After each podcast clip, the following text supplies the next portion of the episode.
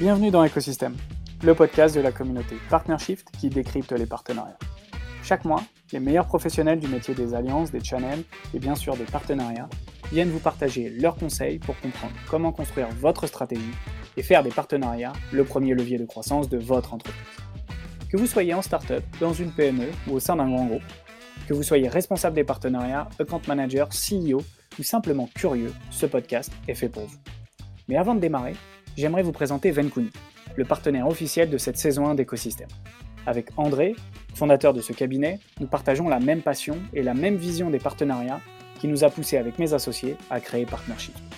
C'est donc un partenaire qui fait sens car il accompagne les CEO à déployer leur stratégie partenariat et à repenser leur écosystème, et ce, en Belgique, en France, en Espagne et bientôt au UK. Alors merci André de soutenir notre podcast. En parlant de podcast, il est temps maintenant de passer à l'épisode du jour en vous souhaitant une excellente écoute. Bonjour à tous. Ravi de vous retrouver euh, pour ce nouvel épisode d'Écosystème, le podcast de la communauté Partnership. Je m'appelle Alexandre et je suis l'un des trois cofondateurs de Partnership avec Hippolyte et Martin. Et je suis ravi de recevoir aujourd'hui Simon Boucher, CEO de Reveal, qui va nous donner son point de vue sur les partenariats et l'outil qu'il a créé. Bonjour Simon, euh, merci d'avoir pris le temps euh, aujourd'hui d'être avec nous. Est-ce que tu veux Bonjour Alexandre. Est-ce que tu veux commencer par te présenter? Bah ouais, avec plaisir. Euh, merci beaucoup de, de, de m'inviter. Très content de faire cette première édition de l'année euh, avec toi. Euh, donc, euh, donc en deux mots, euh, moi je suis le fondateur d'une et CEO d'une boîte qui s'appelle Reveal. ça fait une quinzaine d'années que je bosse dans le SaaS. J'ai commencé par une, une première boîte qui était dans les HR Tech, qui s'appelait Multiposting. Qu'on a qu'on a hum, développé entre 2009 et, et 2016 donc c'est une boîte euh, complètement bootstrap, donc vraiment un modèle très différent de, de Reveal. Euh, J'aime bien raconter cette histoire parce qu'en fait, euh, les quatre fondateurs de, de Reveal, on s'est tous rencontrés là-bas. Euh, Gauthier, Perrine, Alex euh, et moi, on a tous travaillé dans cette boîte, appris à se connaître et appris pas mal de choses qui a aussi mené à l'histoire l'histoire Reveal derrière.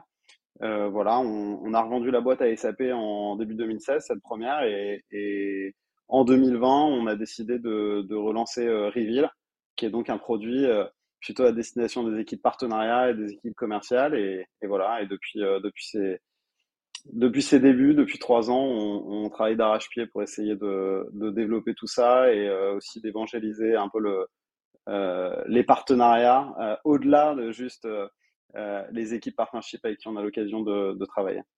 C'est très cool ce que tu viens de dire. Avant que je te demande ce que ce que c'est Reveal, du coup, parce que je pense que c'est un, des vrais sujets du jour, comment, euh, dans, ton ancienne boîte, vous voyez cette, euh, enfin, ce, ce, ce, cette notion de partenariat? Est-ce que c'était déjà quelque chose qui était concret pour que vous arriviez à créer un outil dédié à ce milieu-là? Ou est-ce que c'était euh, quelque chose complètement géré par le marketing, par les sales? Est-ce que c'était un non-sujet à l'époque?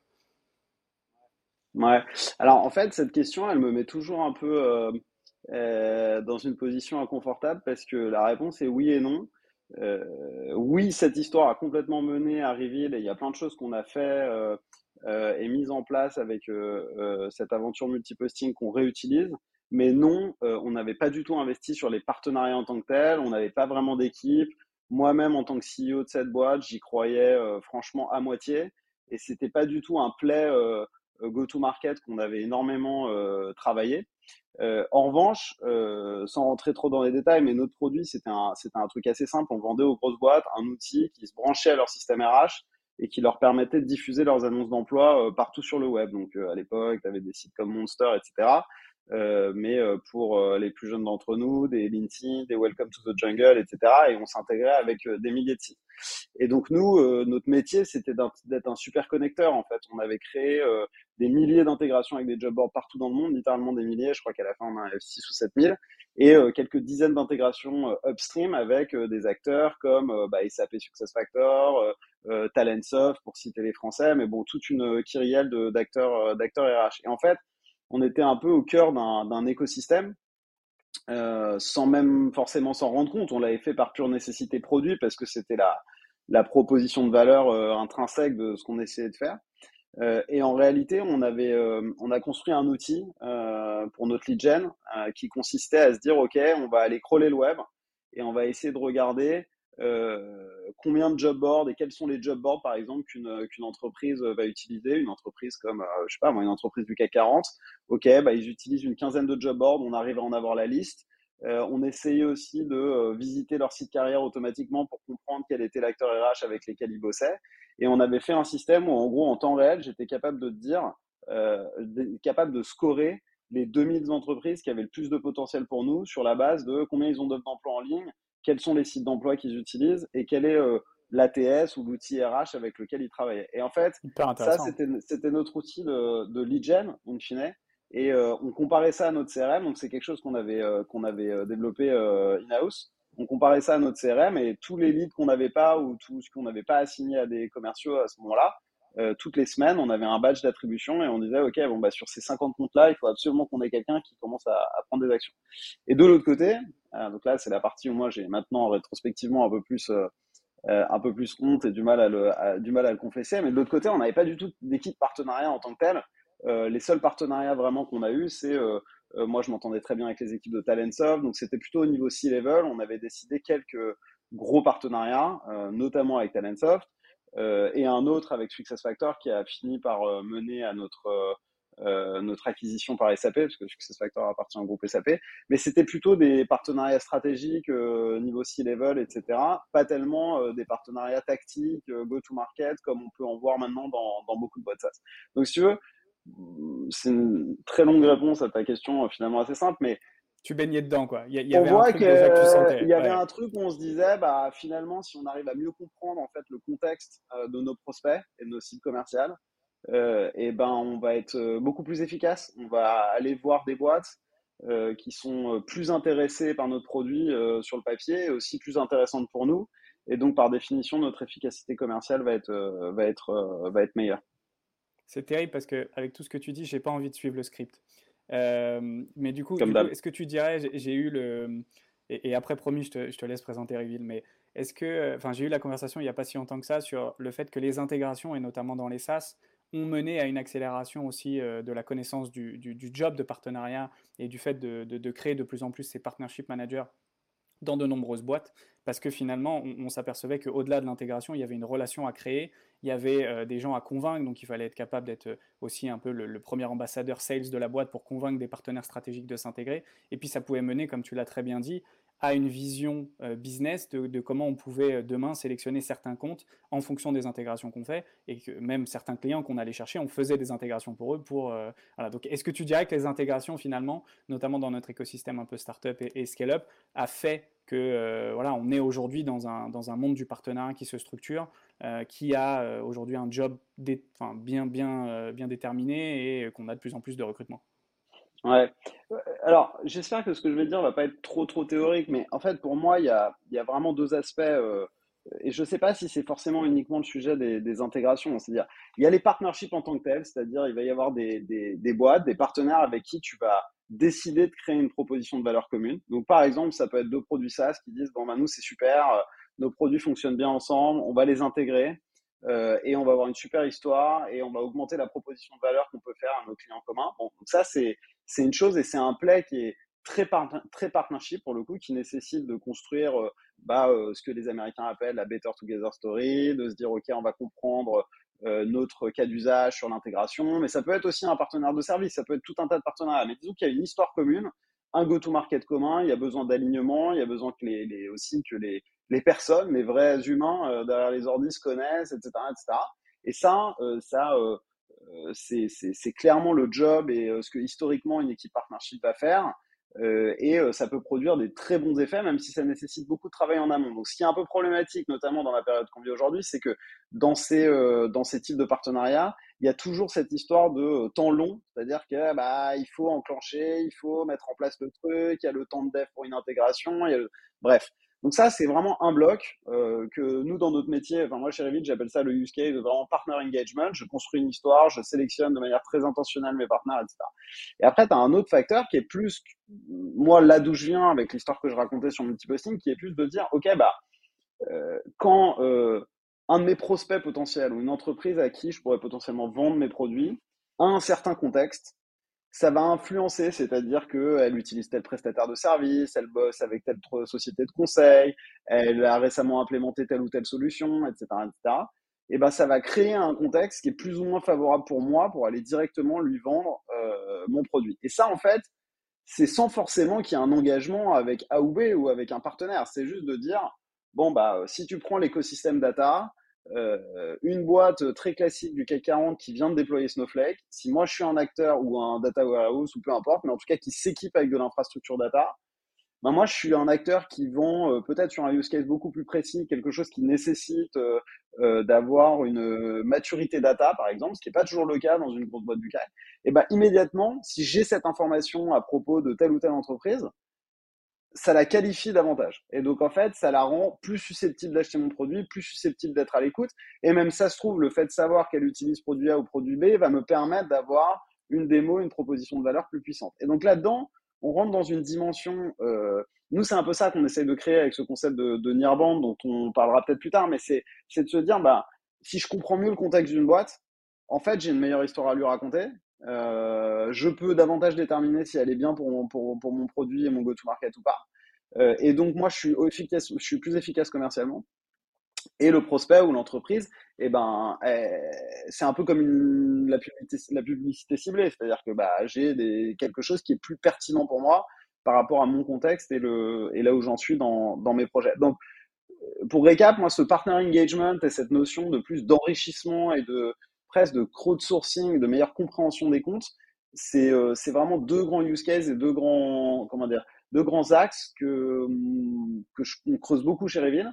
Et, euh, et, et, je pense que c'est les deux jambes sur lesquelles il faudra que les équipes partnership continuent de continuent d'avancer euh, dans les dans les mois, les années à venir pour vraiment prendre une place prépondérante dans le dans la dans la machine commerciale des entreprises.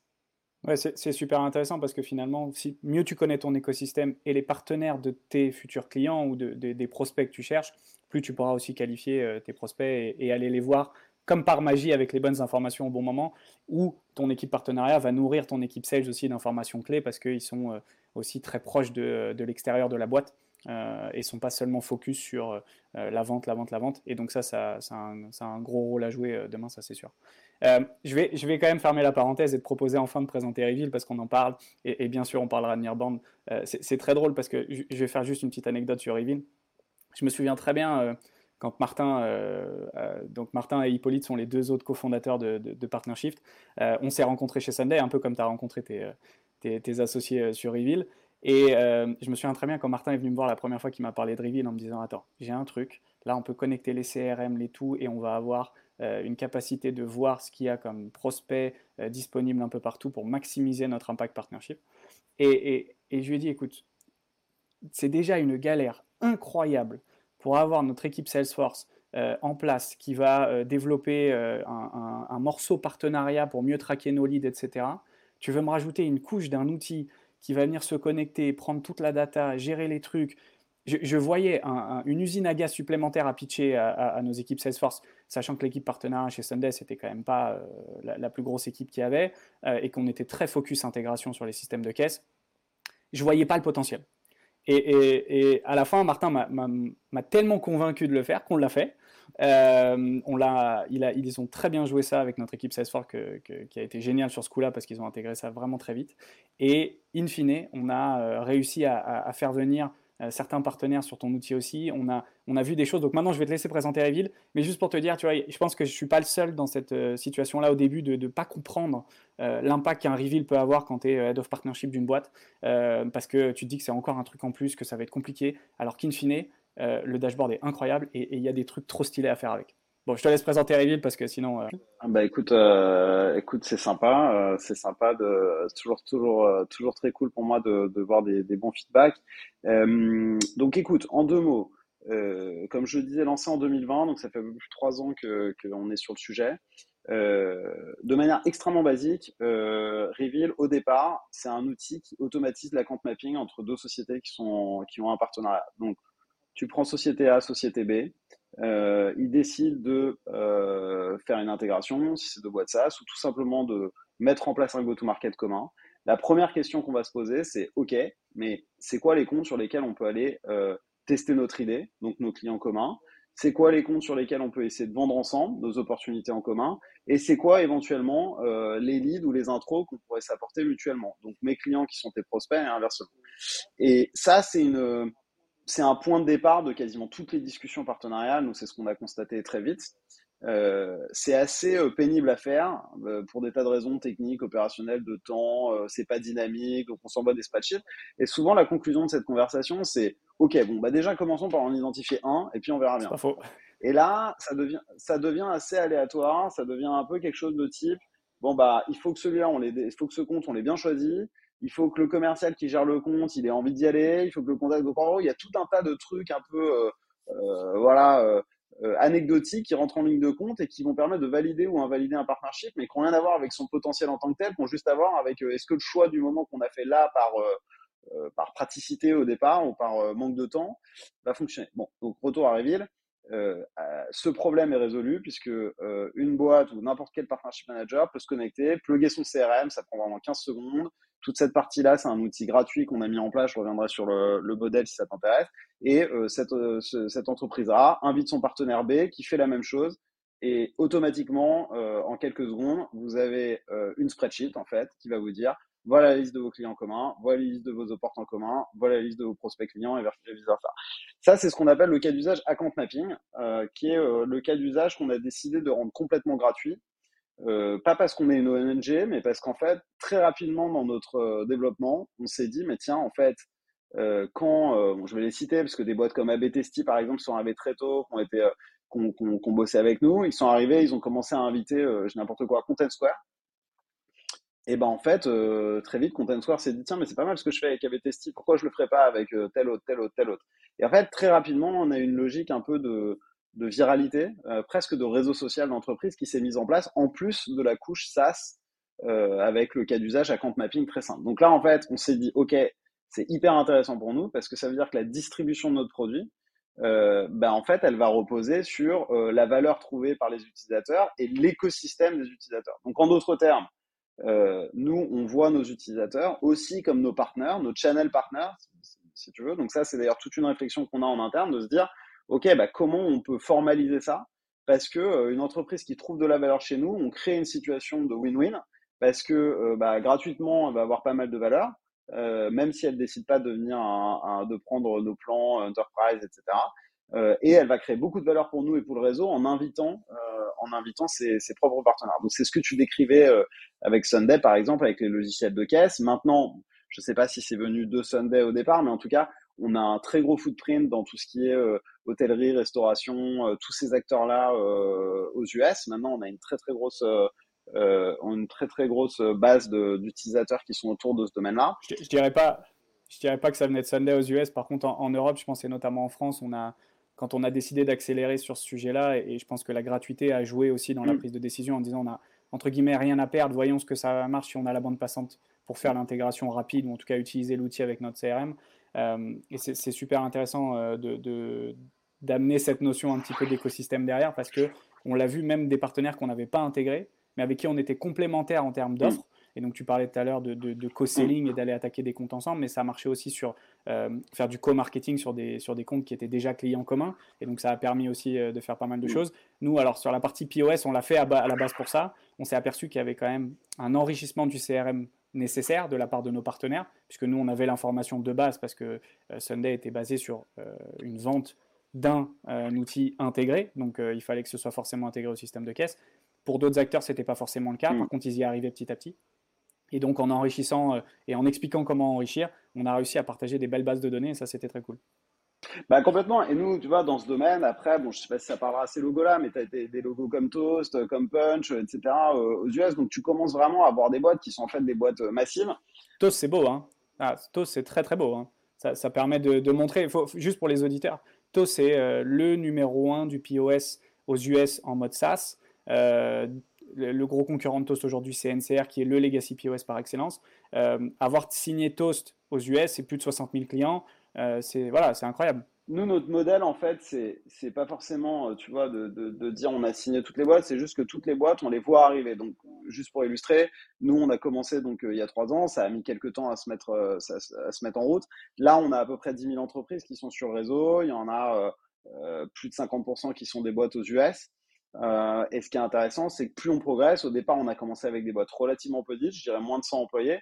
Et en fait, de plus en plus, le concept, parce qu'évidemment, il y a trois ans, quand j'allais voir une boîte de 5000 personnes et que je leur disais, tiens, vous voulez pas connecter votre CRM et envoyer les données avec vos partenaires, bon, c'était pas forcément un concept qui était extrêmement naturel. Mais maintenant, petit à petit, ça s'est ça s'est démocratisé.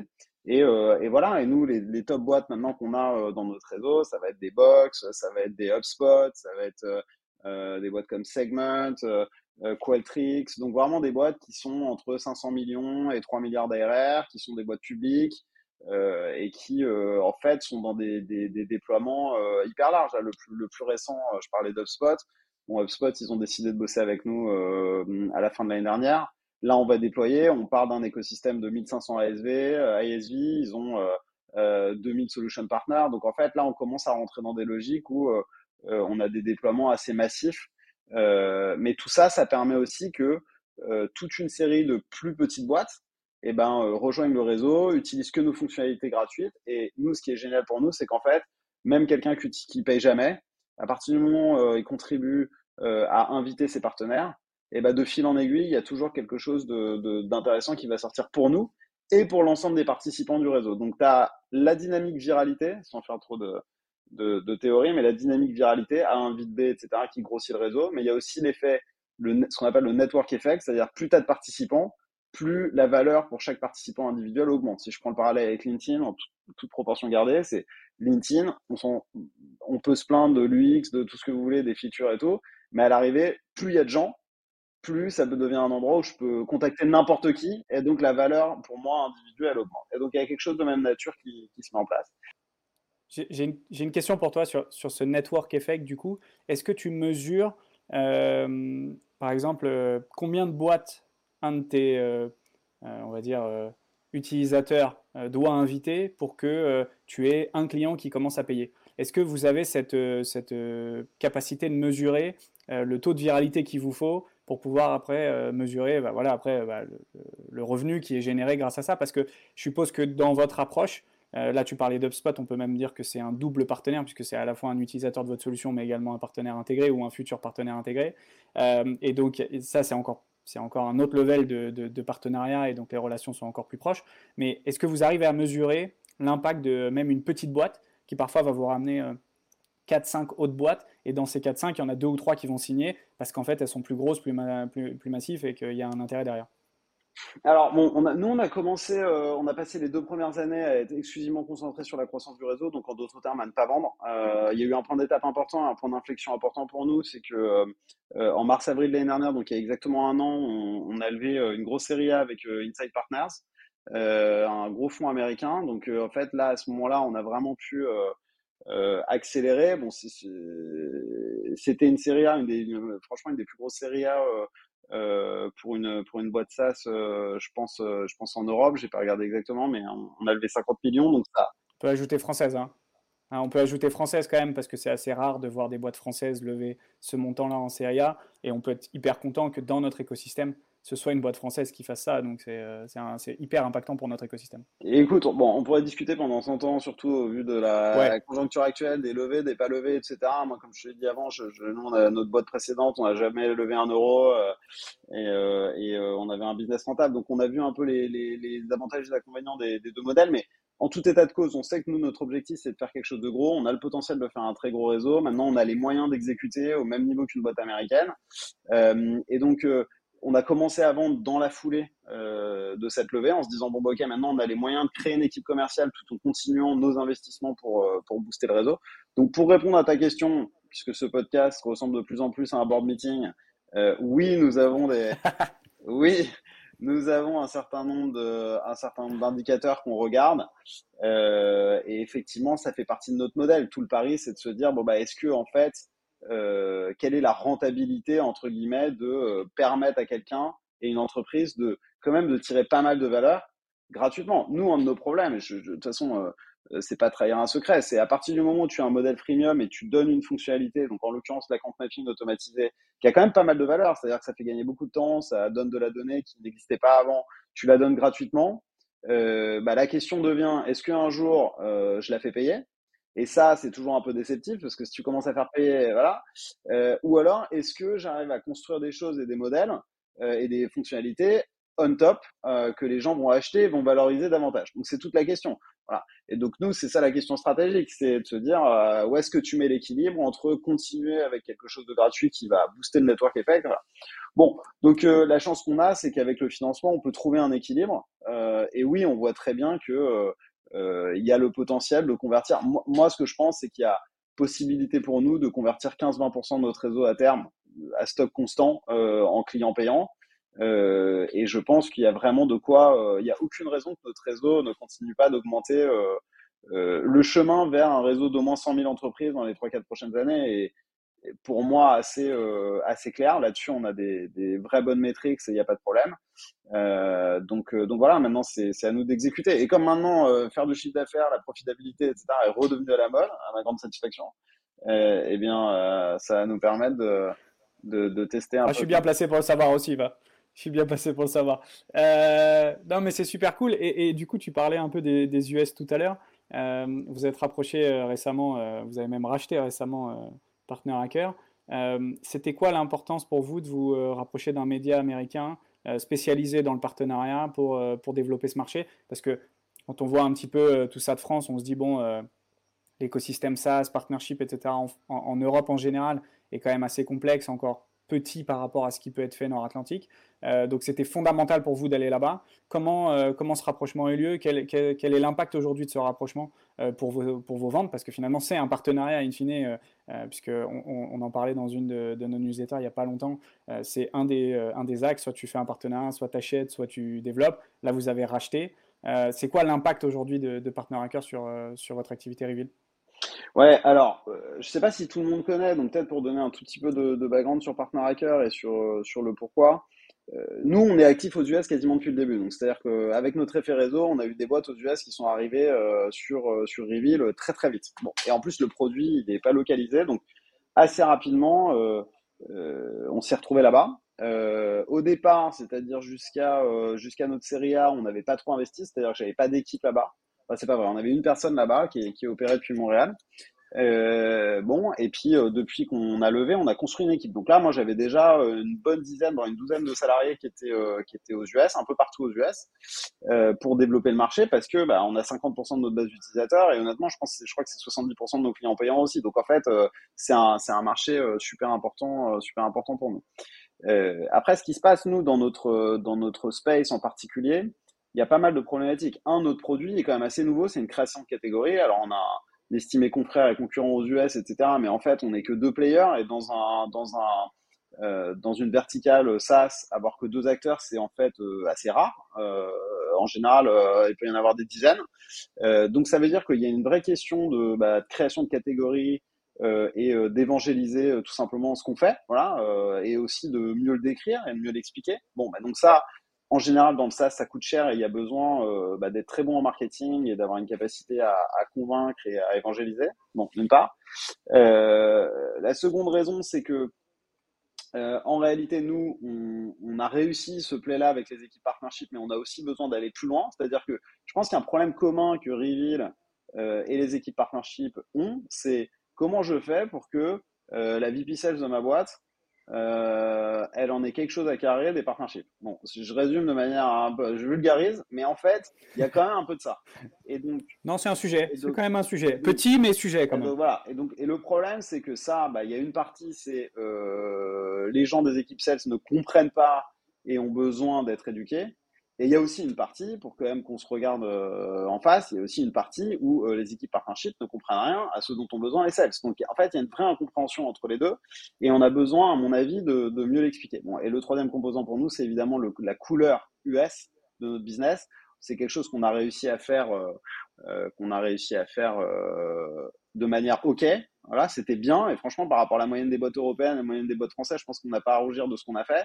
Mais bon, le truc, c'est que quand tes concurrents, il avait avec Andresen Horowitz, quand tu te retrouves dans une création de catégorie, en fait, les Américains, c'est vrai quand même sur cette partie-là, sur ce marketing, capacité à être présent, bah voilà, c'est la Ligue des Champions.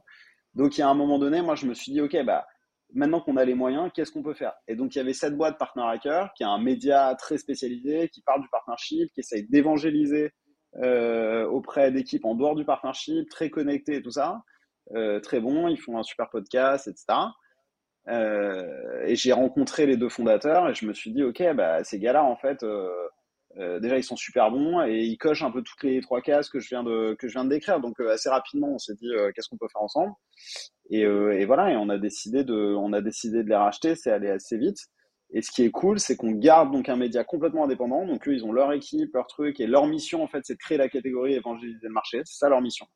Et le pont entre les deux structures, c'est que Isaac et Jared, c'est les deux fondateurs ils ont un rôle euh, sur Partner Hacker, mais ils prennent aussi, euh, ils rejoignent la leadership team de Reveal.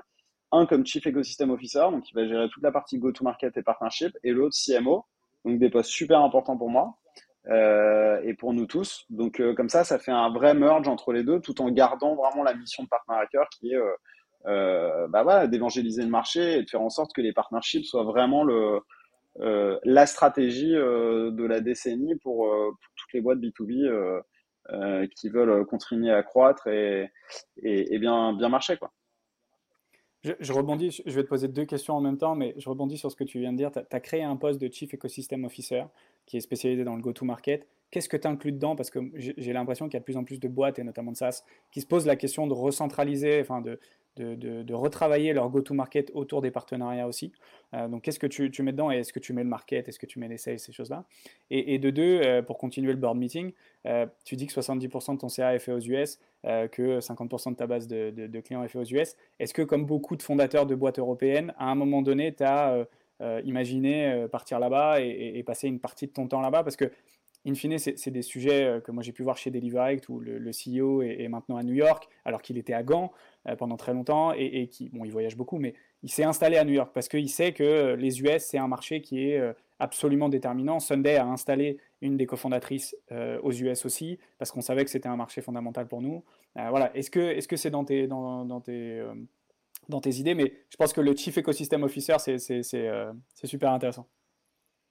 Ouais, bah, juste pour euh, la partie US, euh, moi personnellement, euh, non. c'est un de mes petits, voilà, un de mes petits, je vais pas dire caprices, mais c'est vrai que bon, moi j'ai eu l'occasion de beaucoup, beaucoup bosser aux US. quand on a vendu notre boîte à SAP la dernière fois, j'y ai passé quasiment deux semaines par mois. Enfin, j'ai fait cette, cette partie-là à un autre moment. Là, depuis, j'ai eu des enfants, etc. Et moi, j'ai set up mon truc de manière à avoir moins à voyager, pouvoir gérer mon business pouvoir gérer mon business euh, de France. Euh, j'ai quand même voilà, développé cette boîte, euh, levé beaucoup d'argent, etc. le tout en remote pendant trois ans. Donc, moi, j'ai réussi à trouver la structure pour moi pour pas aller aux US. Je comprends très bien ceux qui le font. J'ai plein de, plein de potes entrepreneurs, etc., qui sont partis aux US, que ce soit à New York ou à San Francisco. Mais pour moi, perso, il n'y a pas de projet. Et maintenant, notre équipe, elle est bien set up. Et avec Partner Hacker, j'ai maintenant des leaders clés euh, aussi qui sont aux US. On avait déjà recruté aussi un Français expatrié qui est un ancien de, de, la, de la famille People Doc euh, qui était parti euh, s'installer en Californie mais qui est français et qui bosse pour nous. Donc là, on a trouvé le setup et, je, pense que, je pense que ça va bien fonctionner. Et alors, concernant le Chief Ecosystem Officer, en fait, moi, le truc, c'est que, et encore une fois, ça, ça rejoint un peu ce que je disais tout au début sur ma précédente expérience, c'est que euh, et j'en ai un peu honte, mais je vais, le dire quand même, c'est que moi, je viens pas des partnerships. C'est, moi, ma vision du go-to-market, c'est pas de faire des partnerships et faire des partnerships pour faire des partnerships. En fait, ça ne m'intéresse pas tellement.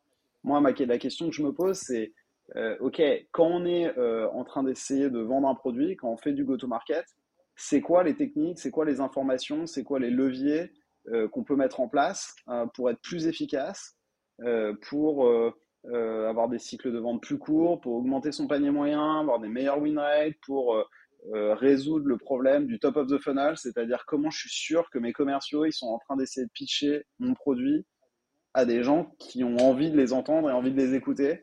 Bon voilà, et donc toutes ces problématiques-là, en fait, c'est les problématiques d'une équipe sales, d'un d'une machine go-to-market. Et moi, ma conviction, c'est que l'écosystème, évidemment ce qu'on fait avec Reveal, la data qu'on collecte, etc. En fait, c'est une réponse à ces questions.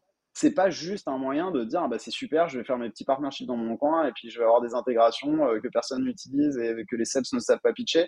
En fait, moi cette partie-là, je la trouve, euh, euh, je pense que je pense que malheureusement, elle fait partie du passé. Là, on est rentré dans une dans une ère où les équipes partnership, et on le voit très bien aux US. Moi, je suis très exposé aux US et c'est, je suis désolé, de je suis juste le messager, mais malheureusement, les premières équipes à se faire, à se faire sortir en ce moment sont les équipes partnership. C'est ah, un fait. Donc, ça, ça, doit quand même nous interroger sur euh, ok, mais pourquoi euh, On est tous en train de se dire c'est du génie les partnerships et ça va changer le, ça va changer le monde. Et puis de l'autre côté, euh, quand euh, la conjoncture se tend et qu'il s'agit de couper les coûts, euh, les premiers, voilà. Donc ça, c'est pour moi, c'est le problème fondamental. Et Chief Ecosystem, ce que ça veut dire pour moi, c'est que c'est quelqu'un qui est complètement partner comme il dit, c'est-à-dire que voilà, il a pris la pilule bleue ou je sais plus laquelle il faut prendre avec Morpheus. Il est vraiment ok, les partnerships c'est la clé, etc. Donc il est à fond là-dessus gros réseau, etc., grosse connaissance des, dynamiques partenariales, mais son job, c'est de driver les sales. Donc en fait, tout ce qu'il fait, c'est de se dire comment je fais pour mettre en place une stratégie et un réseau de partenaires qui vont me permettre d'atteindre mon objectif. Euh, et pas mon petit objectif de partner influence revenu, c'est l'objectif de la boîte pour cette année. Comment je fais pour le faire avec comme levier numéro un mon équipe, euh, euh, mes partenaires, mon réseau, la data qu'on arrive à s'échanger, etc. Et c'est des choses assez bêtes, mais c'est des choses comme se dire, OK, bah, euh, tous les lundis, je prends ma liste d'opportunités. J'aimerais bien dire qu'on en a 1000, mais on n'en a pas 1000. Prenons tes 100 opportunités. J'en ai 20 dedans qui vont glisser. Ou le prospect me répond pas. On a tous connu ça. Bon, bah, ça, le, le ou la VP Sales classique qui n'est pas euh, partner pile, justement, va dire Ok, euh, je vais choper le sales, je vais dire Ok, je relance le truc, je vais prendre mon téléphone et tout. Celui qui adopte le Nearband, qui se dit Ok, bah moi, les partenaires, c'est la clé. En fait, la première question, c'est de se dire Ok, est-ce qu'on a des gens avec qui on a créé des relations, avec qui on a de la confiance, avec qui on a un use case commun, qui ont des relations, qui connaissent ce compte, avec qui on pourrait échanger, qui pourraient nous aider à réactiver, avec qui on pourrait peut-être augmenter la proposition de valeur qu'on fait à notre prospect. Et ça devient le, premier réflexe. Je prends mes 10 portes qui glissent et là, je vais euh, trouver une solution avec mon écosystème.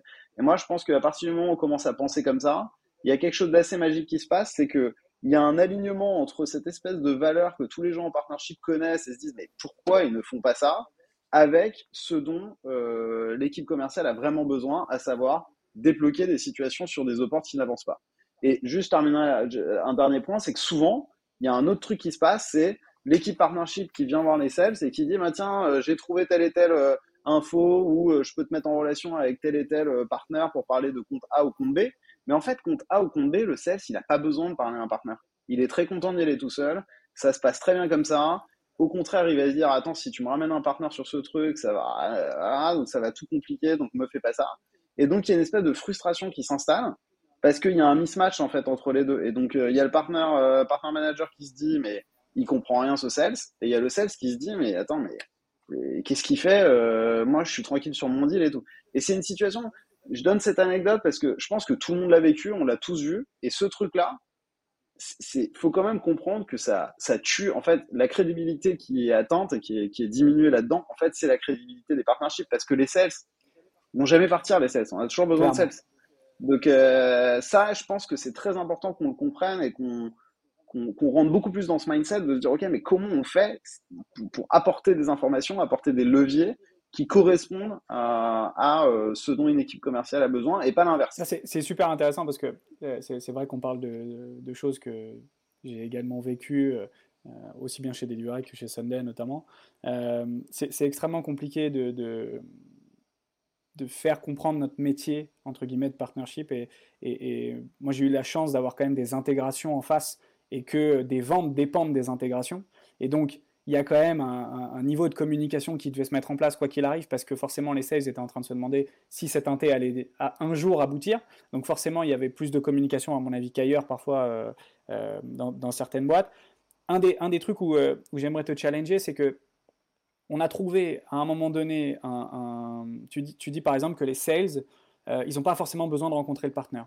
Euh, moi, j'ai trouvé que par moment, quand on a pu rapprocher certains gros partenaires des plateformes de livraison euh, ou des systèmes de caisse ou des partenaires qui pouvaient potentiellement revendre notre solution, entre guillemets, parce qu'ils étaient intéressés, de les mettre dans la même pièce et notamment mettre leurs sales dans la même pièce que les nôtres, ça a permis de, de travailler complètement différemment, de déjà d'éduquer nos équipes à ce qui se passe autour, parce que tu l'as très bien dit, un sales c'est quand même très focus, il a ses targets du, mois, ses targets du quarter, il a ses, bonus en jeu, etc.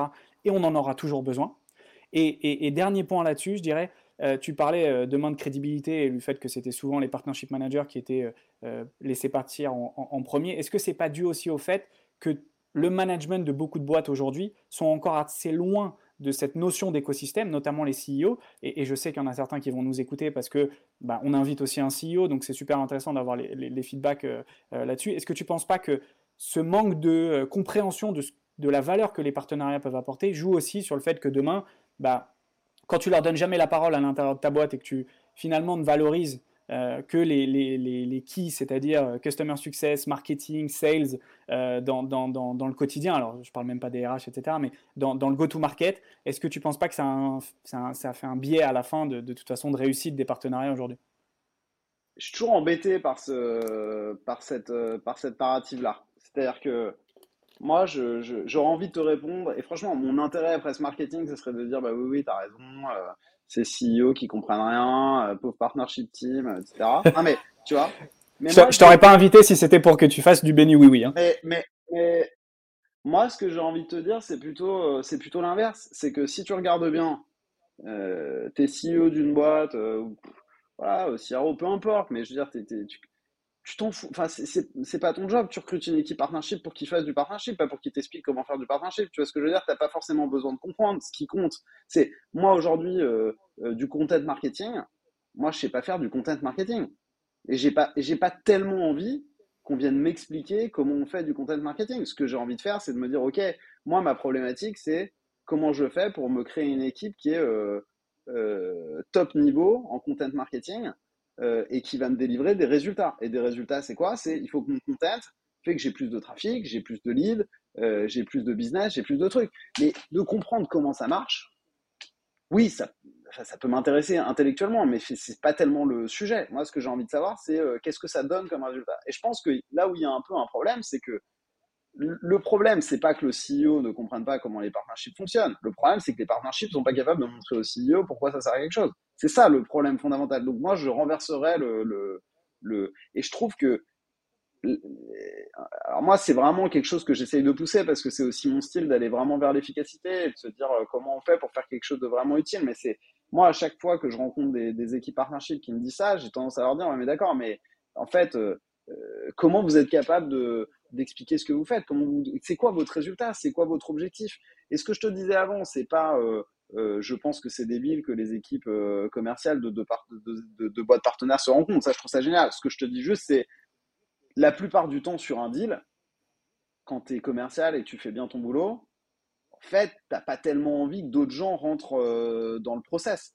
Là où tu en as besoin, là où tu as besoin d'engager un partenaire, c'est à deux moments. C'est soit il n'y a pas d'opportunité et là, tu essaies de trouver un point d'entrée et en fait, il se trouve que le partenaire peut te créer un point d'entrée parce que le partenaire connaît telle ou telle personne. Ça, c'est un moment évident. Et donc, à ce moment-là, l'équipe partnership a, de mon point de vue, énormément de valeur à créer. Et après, il y a un deuxième moment, c'est le deal ne va pas se passer aussi bien que prévu. Il y a un problème, euh, le prospect ne répond plus, peu importe.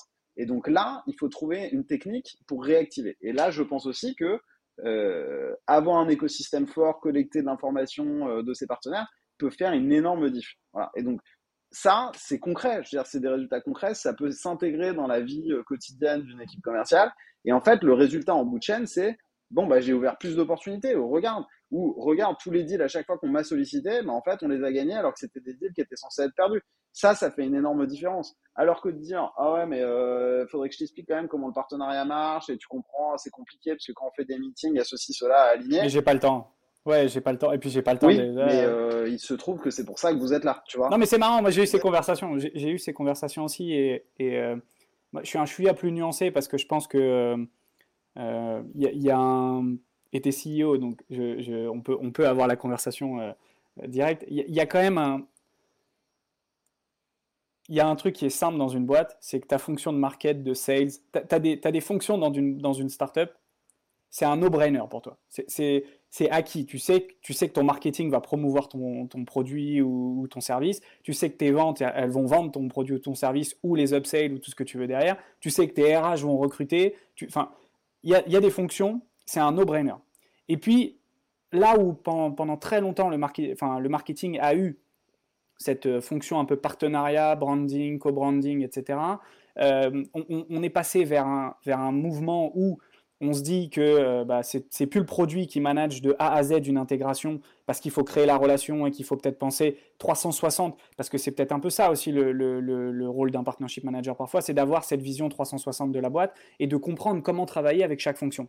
Et je pense que c'est peut-être que je me trompe et, euh, j'adorerais, mais je, je pense qu'il y a vraiment si tu prends pas ton CEO ou si tu prends pas ton, VP Sales et qu'il n'a pas cet ADN un petit peu de se dire euh, le lobbyiste de base que je suis, parce que finalement, c'est un, CEO, c'est quoi? C'est quand même un mec qui euh, est le premier lobbyiste de sa boîte, qui va euh, chercher ses invests, qui va même parfois demander à ses invests des introductions. Moi, je me souviens très bien chez Delivery, on a débloqué des intégrations grâce à nos invests qui étaient invests eux-mêmes dans des boîtes. Donc, il y a un enjeu de, comprendre son écosystème au niveau global. Et quand tu es partnership manager, potentiellement, demander à ton CEO de demander à tes invests de débloquer une intégration, ça, ça c'est super important. Donc, cette vision 360, si tu associes ton partnership à un, truc très précis, qui est un temps très long, qui n'est pas fonctionnel, et je te rejoins là-dessus, les quick wins, c'est absolument indispensable et montrer ta valeur très rapidement un rôle demain dans, forcément dans ta, position dans la boîte. Mais je, trouve que c'est trop vite de dire, c'est toujours la faute des partnership managers qui prouvent pas assez vite leur, euh,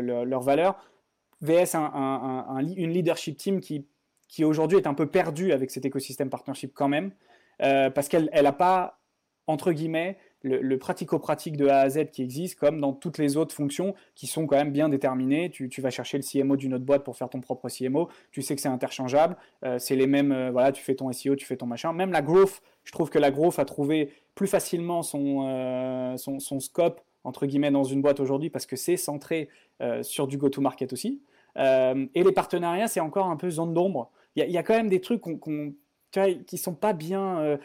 Je pense que ça explique aussi les, départs, parce que quand tu regardes les participations, et j'avais eu cette conversation avec un invest, quand tu regardes les participations américaines euh, que des gros investisseurs ont, les teams partenariats ne représentent pas 10 personnes. C'est quand même très rare d'avoir des boîtes qui ont 10-15 personnes en partenariat. C'est plutôt 2-3. Donc forcément, quand tu as beaucoup de, beaucoup de partnership managers dans une team, bah, parfois tu te poses la question si ce n'est pas les premiers qu'il faut faire sortir, parce que euh, bah, ce n'est pas logique finalement. Bah ouais, mais écoute, en, fait, moi, je, veux être parfaitement clair. il y a une question, il y a une question d'audience aussi, c'est-à-dire que tu vois, moi, euh, je pense que là, vous êtes une communauté avec beaucoup de gens qui bossent en partnership, et je pense qu'il est important au sein d'une communauté de se dire les choses et de se et, de faire euh, euh, ce qu'on peut faire pour faire avancer la cause, si tu veux. Et à mon avis, c'est plus se, se, focus sur comment on peut expliquer pas ce qu'on fait, mais ce qu'on produit qui est important, euh, que l'inverse. Si j'avais une audience de sales, bah, c'est là, évangéliser, leur faire comprendre que font euh, les partnership managers ou les équipes partnership et leur dire bah voilà comment vous pouvez mieux les utiliser. En fait, il y aura un renversement un peu de d'histoire et de et de et de juste pour un tout petit peu tempérer euh, tempérer mon propos. Mais malgré tout, moi, je reviens sur un truc que tu as dit il y a, il y a, deux minutes. tu me dis oui, toutes les autres fonctions sont bien installées, bien oui moi, je te le dis, moi, je, sais, je ressemblais à un ancien combattant, mais il y a dix ans, tu me parlais de content marketing, mais je te disais, mais c'est quoi cette ânerie? Enfin, si tu veux, en fait, euh, c'était un truc de départ, personne ne connaissait, personne n'en faisait vraiment, HubSpot n'avait pas son playbook, euh, voilà, euh, tout ce concept d'inbound, trucs, ça n'existait pas. Euh, et euh, les content marketers, par exemple, pour ne citer que, que cet exemple, mais en fait, je pourrais t'en donner plein, hein, euh, ils sont quand même passés par une phase où euh, personne comprenait ce qu'ils faisaient. Qu'est-ce que c'est que ce blog Qu'est-ce que c'est que ce truc Avec exactement le même genre d'argument de type euh, oui, mais c'est une stratégie de long terme, c'est ceci, tu verras, ça portera ses fruits au bout d'un moment, etc. etc. Qu'est-ce qui s'est passé avec le content et tout ça? C'est pas que les gens ont fini par accepter, sont plongés, sont devenus hyper deep en content et ont compris que. C'est simplement que, en gros, euh, ça s'est mis à produire des résultats. Enfin, tu as commencé à avoir des boîtes et qu'on dit, euh, bah ouais, mais en fait, quand tu exécutes un playbook content super bien, tu crées la community first, tu as des boîtes comme Gong, tu as des boîtes, enfin, tu en as plein des boîtes qui sont arrivées, euh, une boîte comme Drift, un sales tech, les gars, avant de lancer un produit, ils avaient, ils avaient, déjà, ils avaient déjà une licorne en marketing. Et donc, il y a des gens qui ont réussi à faire ça. Et depuis, bah, c'est devenu un playbook et c'est vu comme un truc qui est hyper efficace pour gagner tes 100 premiers users, tes 100 premiers clients.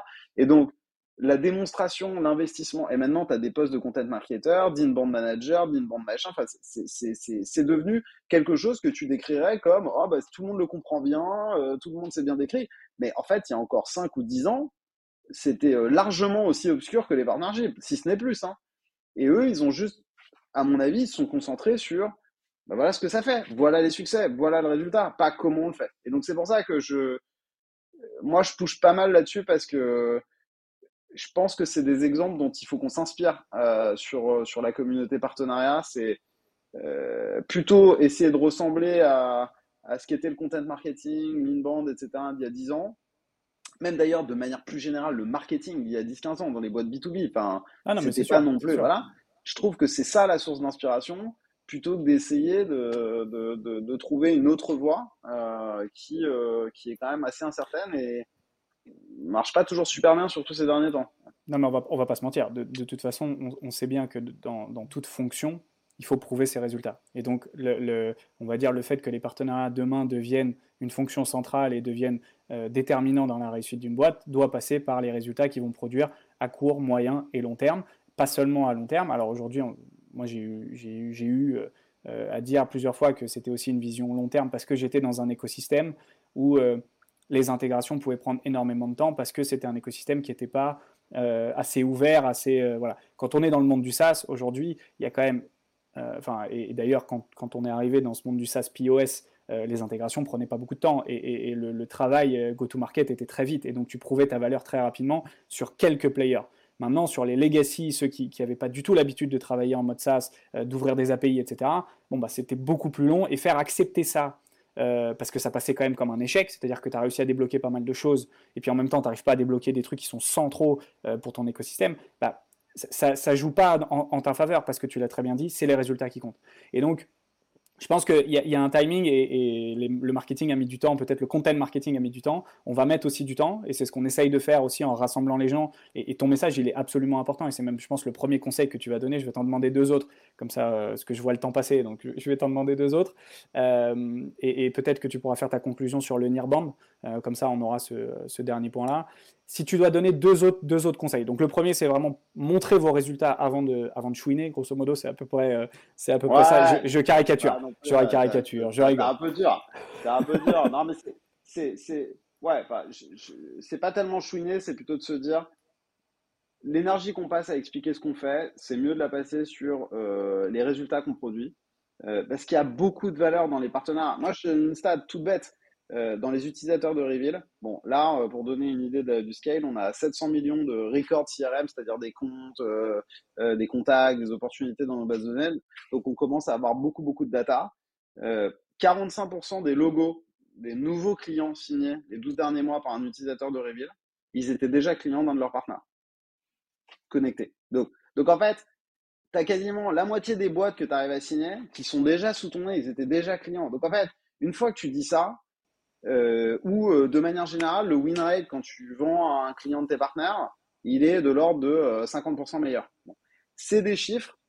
Moi, je le dis parce que j'ai fait ces meetings avec des VC euh, qui euh, sont pas des partenaires managers, mais qui ont une bonne compréhension intellectuelle des projets, des sujets. J'ai fait ces meetings avec des CRO, mais quand ils voient des stats comme ça, mais en fait, ils se disent, mais en fait, c'est terminé. Enfin, c'est game over. Voilà, il faut que j'oriente ma stratégie vers là.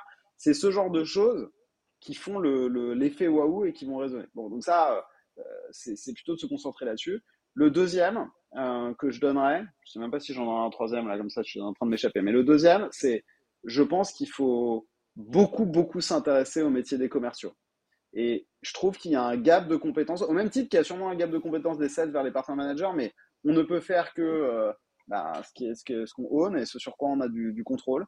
Et je pense que beaucoup d'équipes partnership comprennent mal les besoins d'une équipe commerciale. Et en fait, passer du temps, aller sur des deals, ok, mais c'est quoi, quoi une opportunité sur laquelle tu aurais besoin de moi?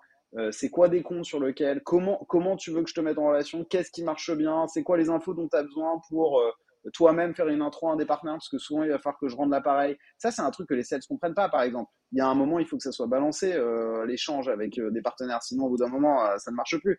Bon, bah ça, c'est à l'équipe partnership de, de naviguer ça et ben, ça demande quand même une compréhension assez fine. Donc en fait, s'intéresser au métier du, commerce, de la vente, euh, de comprendre qu'en fait, euh, bah, closer un deal, surtout en ce moment en B2B, c'est dur. Euh, et que c'est pas tout d'avoir un partenaire et tout. En fait, c'est que un petit bout du chemin. Donc, moi, je conseillerais à tous les gens en partnership vraiment s'intéresser à vraiment s'intéresser à à cette, cette problématique. Bon, et le dernier conseil, bon, moi je vais évidemment prêcher pour ma paroisse, mais c'est et je pense que c'est quand même lié aux deux autres aspects, c'est qu'à un moment il faut collecter de la donnée, quoi. C'est-à-dire qu'il faut avoir des, des faits, il faut avoir des, vraies infos, il faut avoir de la vraie donnée et pas juste des intuitions et, quelques, quelques pistes ou quelques bribes ici ou là. Donc, que ce soit avec euh, ses petites mains, des Excel, des solutions comme la nôtre, etc., à la limite, peu importe.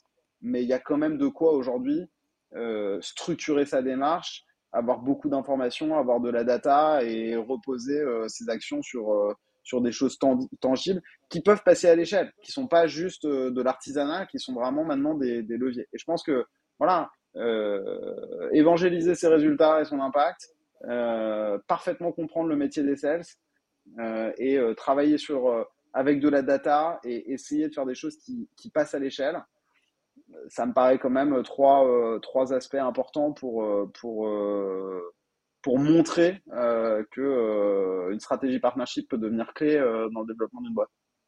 Trop bien.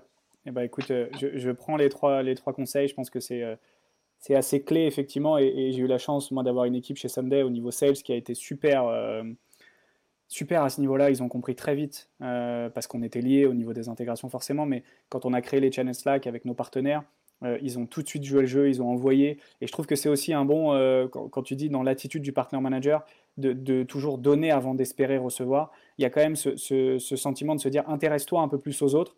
Va voir tes équipes market, va comprendre comment elles bossent, va comprendre comment tes sales bossent, pour pouvoir effectivement derrière les aider à, à faire mieux, pour que eux aussi ils te rendent l'appareil à un moment donné et que vous construisiez une vraie équipe. Parce que tu as quand même ce sentiment parfois que les partnership managers peuvent s'enfermer dans leur rôle, un peu frustrés, alors qu'ils peuvent aussi jouer un rôle déterminant dans déjà la construction euh, de, pas mal de choses, et donc il faut euh, plutôt aller vers les autres que, s'enfermer. Euh, dernier petit point avant de, avant, te laisser, avant laisser partir, est-ce que tu veux nous parler un peu du nearband, que, ce, mot magique? Alors, moi, j'étais très sceptique au début, je te le dis, et je préfère être honnête, et tu le sais.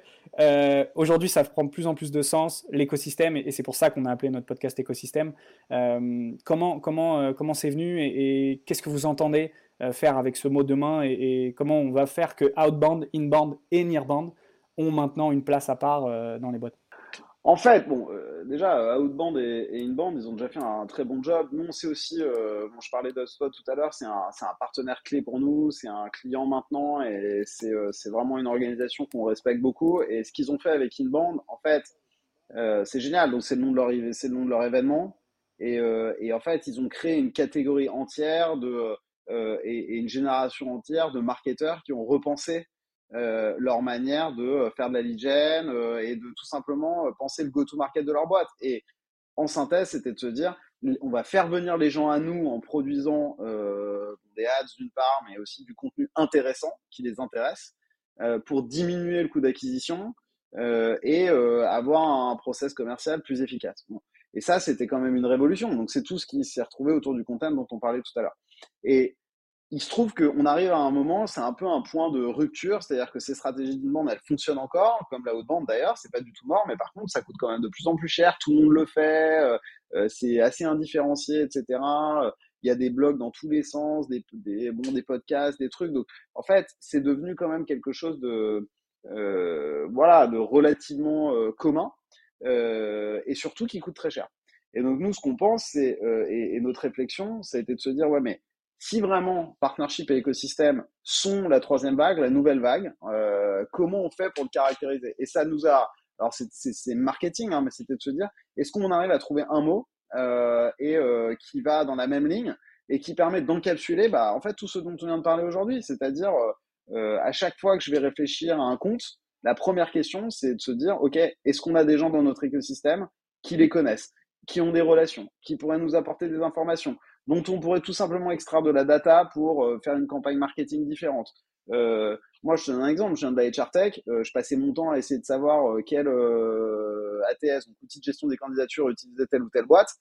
Les 250 boîtes de la HR Tech en France recherchent cette même information. Aujourd'hui, ils payent leur BDR pour poser la question à un prospect et le remplir à la main dans cette source. Bon, bah ça, en réalité, euh, tu rien que crowdsourcer cette information dans son écosystème pour faire du meilleur marketing, c'est une petite chose, mais multipliée par euh, euh voilà, euh, des milliers de comptes, euh, des milliers de boîtes et des milliers de, de champs CRM, et ben, ça crée pas mal de, de valeur. Donc, Nous, c'est vraiment comment on fait pour trouver un terme chapeau qui va, euh, autour duquel on va pouvoir déployer toutes ces stratégies et expliquer cette notion de j'ai tout un tas de leads, j'ai tout un tas de comptes vers lesquels je pourrais aller et comprendre comment ils travaillent avec mon écosystème et utiliser ça pour mieux les adresser, bah en fait, c'est une manière très vertueuse et très efficace euh, de faire du go-to-market. Et surtout, c'est une manière qui passe à l'échelle. C'est pas juste un truc où euh, ça va apporter euh, trois deals par an. C'est quelque chose qui peut rentrer dans le mix à concurrence, équivalence, voire même en, dominant les, les, canaux un peu plus classiques d'outbound et, et d'inbound. Donc, nous, on est en train de le construire. c'est une narrative qu'on va, qu'on va essayer de pousser. Euh, on voit qu'aux US, ça accroche super bien. Euh, donc, euh, voilà, on va essayer de continuer autour de ça. Donc, voilà, on espère qu'il y aura, il y aura du monde pour, pour, nous, pour nous soutenir. Et pour finir avec un petit cocorico, c'est vrai que la France, est, bon, nous, c'est notre marché important. Et, et c'est sûr que d'avoir un maximum de boîtes françaises qui collaborent, qui participent et avec qui on peut bosser, bah, ça, nous, ça nous fait aussi super plaisir. et ah voilà c'est sûr que vous en aurez. Il n'y a, aucun doute là-dessus et, on le voit, il y a déjà des, un, certain nombre de boîtes qui reprennent ces termes-là et, ce terme-là précisément Nearbound. Euh, moi, tu m'as convaincu quand même. Enfin, je, encore une fois, je pense que. C'est sympa. Euh, Au moins. Tu, tu, tu, m'as convaincu sur un. Sur je, suis très. Enfin, je suis à fond dans, dans, ça depuis un certain temps maintenant, mais le, le, le, côté très marketing des choses, je trouve que ça ne rend pas forcément service à, à, notre métier. Euh, il y a un besoin, c'est sûr. Vous avez identifié un mot. Euh, on va essayer de le, pousser euh, pour que ça devienne aussi la norme. Et, ça va aussi dans cette idée de se dire il y a les sales, il y a le market, il y a les partenariats. Le go-to-market doit se transformer. Et euh, donc, merci beaucoup d'avoir pris le temps de, parler avec moi aujourd'hui. je, vais, je vais te laisser retourner à tes, à tes activités et j'espère qu'on pourra se recroiser très très vite à un prochain event. Je crois d'ailleurs qu'on a un event en commun dans pas longtemps. donc, on pourra, se, on pourra se voir à ce moment-là. Merci encore. Merci beaucoup. à bientôt. Et voilà, vous avez écouté Écosystème, le podcast de la communauté PartnerShift qui décrypte les partenariats. Si cet épisode vous a plu, n'hésitez pas à nous laisser une note ou un commentaire sur les plateformes. Vous pourrez aussi retrouver toute notre actualité et nos épisodes sur notre site partnershift.fr. Alors à très vite pour un nouvel épisode.